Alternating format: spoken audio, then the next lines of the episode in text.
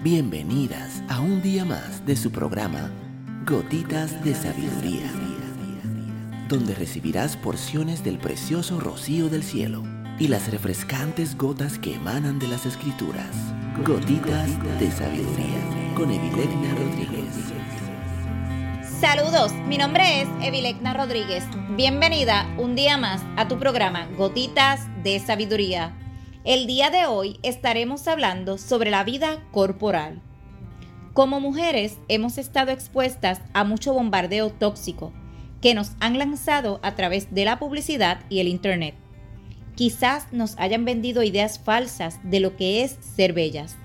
Nos presentan modelos extremadamente delgadas, con largas y rubias cabelleras, maquillaje al máximo y vestimenta de costosas marcas. En lo personal, me gusta mucho cuidar mi imagen, el maquillaje y cómo luzco. Pero sé que eso no determina quién soy y que de nada sirve estar hermosas por fuera, pero vacías por dentro.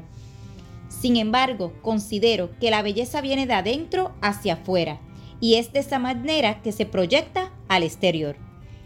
Desde mi perspectiva, una mujer que se descuida en su parte externa demuestra que carece de amor propio y de autoestima. Cada una de nosotras tiene un tipo de cuerpo, cabello, color de piel y de ojos diferente. El sentido no está en querer parecerse a las modelos de las revistas, sino ser nuestra mejor versión, aquello que nos va y ante todo buscar la salud.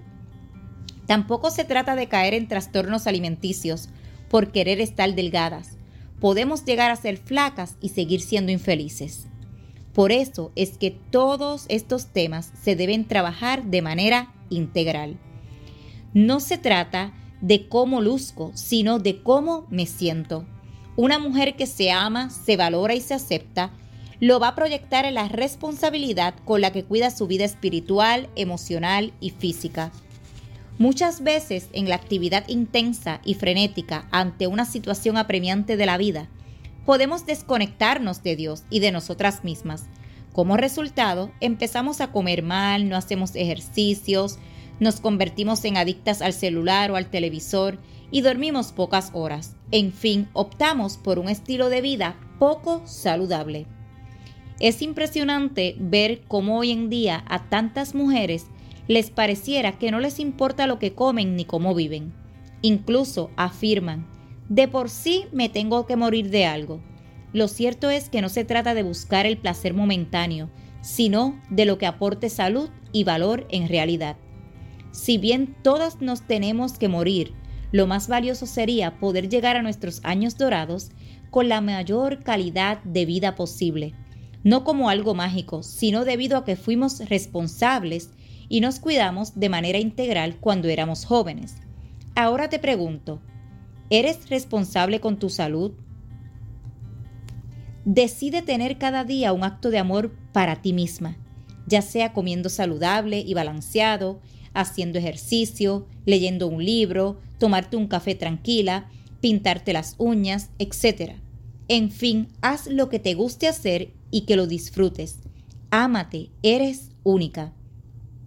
Muchas mujeres sufren problemas de autoestima y de rechazo hacia sus cuerpos, pero también he visto varias vidas cambiadas porque un día tomaron esa decisión.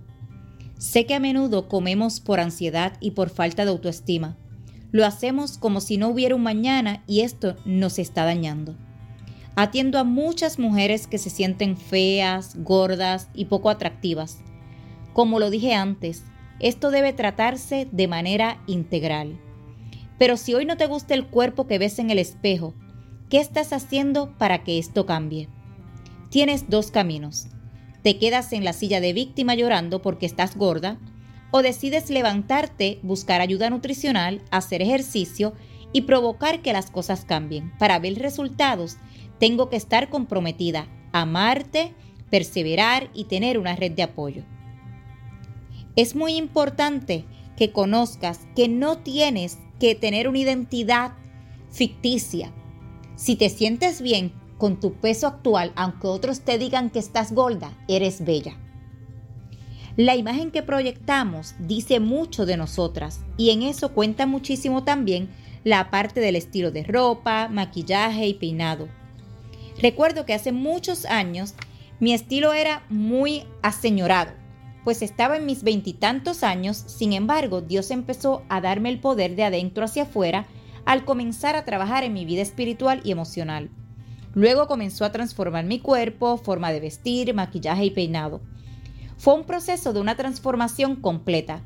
Él se encargó de poner a mi lado personas que me ayudaban muchísimo en esto y me aconsejaban en cómo descubrir un estilo que potenciara lo que yo era en mi esencia.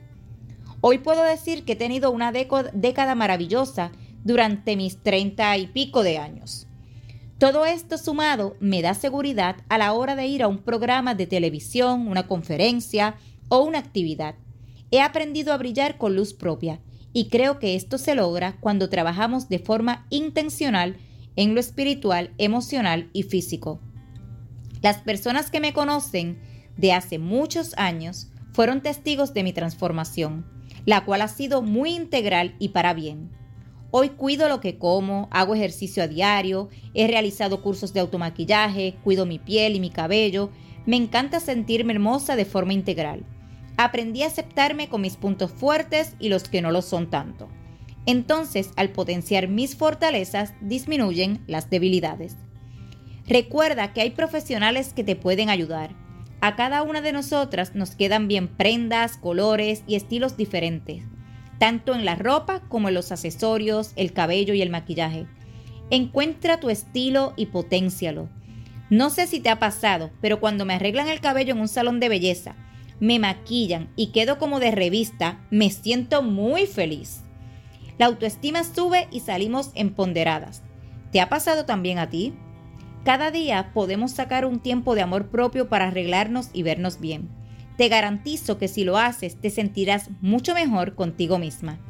Quizás al inicio no nos quede el cabello ni el maquillaje igual que como le quedó al profesional, pero paso a paso iremos desarrollando gusto y práctica.